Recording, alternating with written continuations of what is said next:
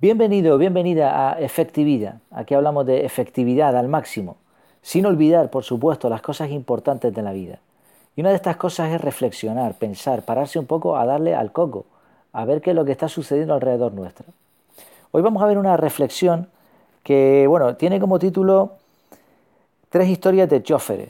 Y la cosa es que, bueno, en la cuenta de Twitter que tenemos en Efectividad, donde publico pues cositas breves, ¿no? reflexiones y cosas que se me vienen a la cabeza, pues hablando con un, chofer, la cuenta se llama Un Chofer, tu chofer, por cierto, imagínate el nombre de este usuario dicho con acento sevillano, ¿no?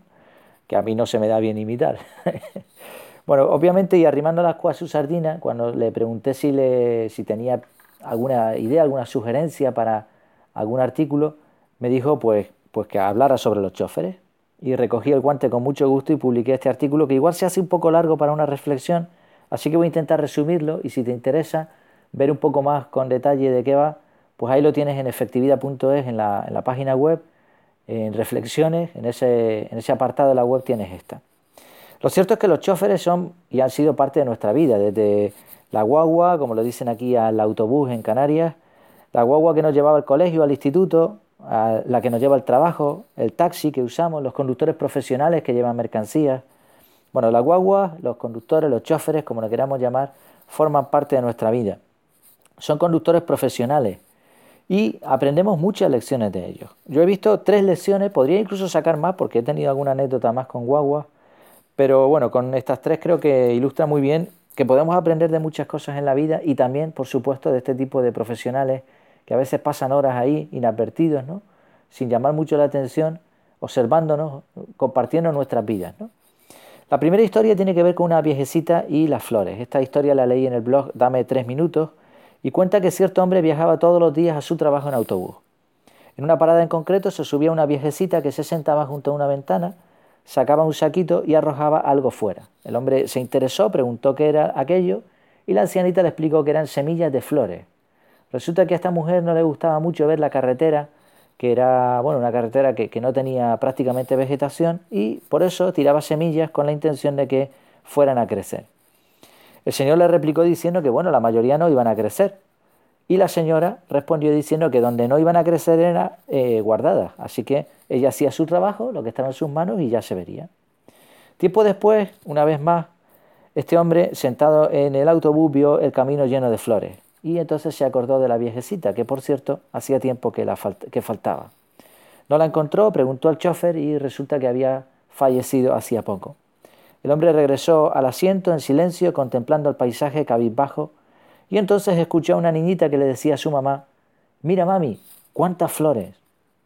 Se cuenta que desde aquel día el hombre sube al autobús con una bolsa de semillas que va esparciendo a lo largo del recorrido. ¿Y cuál es la lección aquí? Pues que la vida consiste en plantar semillas, ese es nuestro trabajo. Hagamos lo que está en nuestra mano, no más, y esperemos con confianza resultados. La segunda historia es una historia que también leí en otro blog, el de Superación Personal Minimalista. Trata de un taxista de lujo.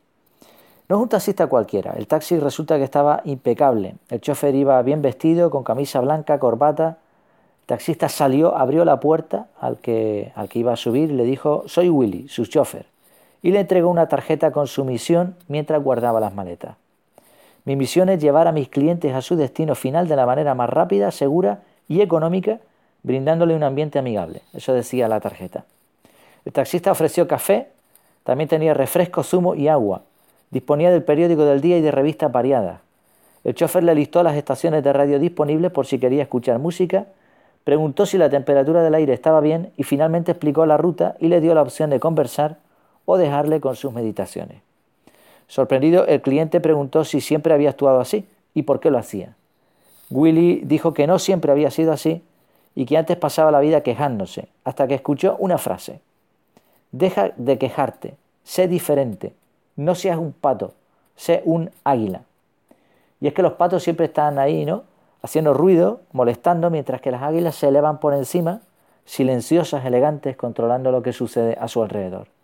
Desde entonces Willy decidió hacer unos pequeños cambios en su taxi y ahora, dos años después, había cuadriplicado sus ingresos. Ya no buscaba clientes, sino que le reservaban directamente. ¿Cuál es la lección aquí? Pues que tú decides ser mejor. Es una elección personal. Tercera historia, la lluvia y la guagua. Esta fue una historia que nos ocurrió eh, en familia, en la vida real, así tal y como la cuento. Fue en Marruecos, después, bueno, allí en Marruecos vivimos experiencias espectaculares. El caso es que íbamos desde Martil, un pueblo costero cercano a Tetuán, hasta Tetuán. Y viajábamos en la guagua, como cualquier otra persona de allí. En la guagua vivimos varias experiencias, pero me centro en una de ellas solo, que es la que publico aquí. En la Medina de Tánger, parece ser, según yo recordaba Tetuán, pero me dice mi mujer que es Tánger, bueno, una mujer falleció porque vinieron unas lluvias torrenciales, la verdad que caía agua de una manera espectacular. Nosotros regresamos a la casa en Martil, después de haber bajado del autocar, y vimos los destrozos de la lluvia. No, aquellos no eran charcos, eran lagos. Buscamos algún camino medianamente seco hasta la casa, pero no había manera. Entonces el chofer paró a nuestro lado y nos preguntó a dónde íbamos. Le explicamos, nos dijo que subiéramos y nos llevó prácticamente hasta la puerta sin cobrarnos nada. No fue la única ni la más sorprendente muestra de bondad humana que encontramos allí en Marruecos. Vivimos de esas experiencias que no se pueden escribir, ni se pueden dibujar, ni tampoco plasmar en una foto. Un viaje para el recuerdo. ¿Cuál es la lección? La lección que aquel hombre nos enseñó es da más de lo que se te pide. Sea, hay gente que simplemente cumple con su trabajo y ya está, y se conforma con eso.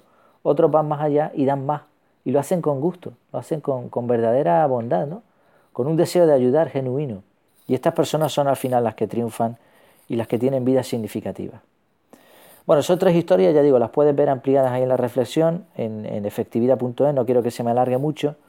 Lo que está claro es que el objetivo de un chofer no es simplemente llegar a tiempo a su destino, sino llevar gente, llevar gente de forma efectiva. Y muchas veces nos olvidamos de eso, ¿no? Y a veces también eso, pues vemos a los conductores ahí y no nos damos cuenta de que están ahí llevándonos de un sitio para otro sin quejarse, atentos a la carretera para que no nos pase nada, mientras nosotros pues que estamos con el móvil leyendo o hablando. A veces nos ven, ven nuestras vidas pasar literalmente, sonriendo, a veces llorando, observan con discreción nuestras historias sirva este pequeño artículo, esta pequeña reflexión como homenaje también a los muchos conductores que circulan a nuestro alrededor. Quizá, quién sabe, dentro de no mucho no habrá nadie al volante con esto de los coches automáticos. Así que la próxima vez que subas a un medio de transporte donde haya un chofer físico ahí, real, simplemente dale las gracias y verás cómo cambia la cosa. Espero que esta reflexión te haya gustado. Me despido. Espero que estés bien, que lo pases muy bien. Hasta la próxima.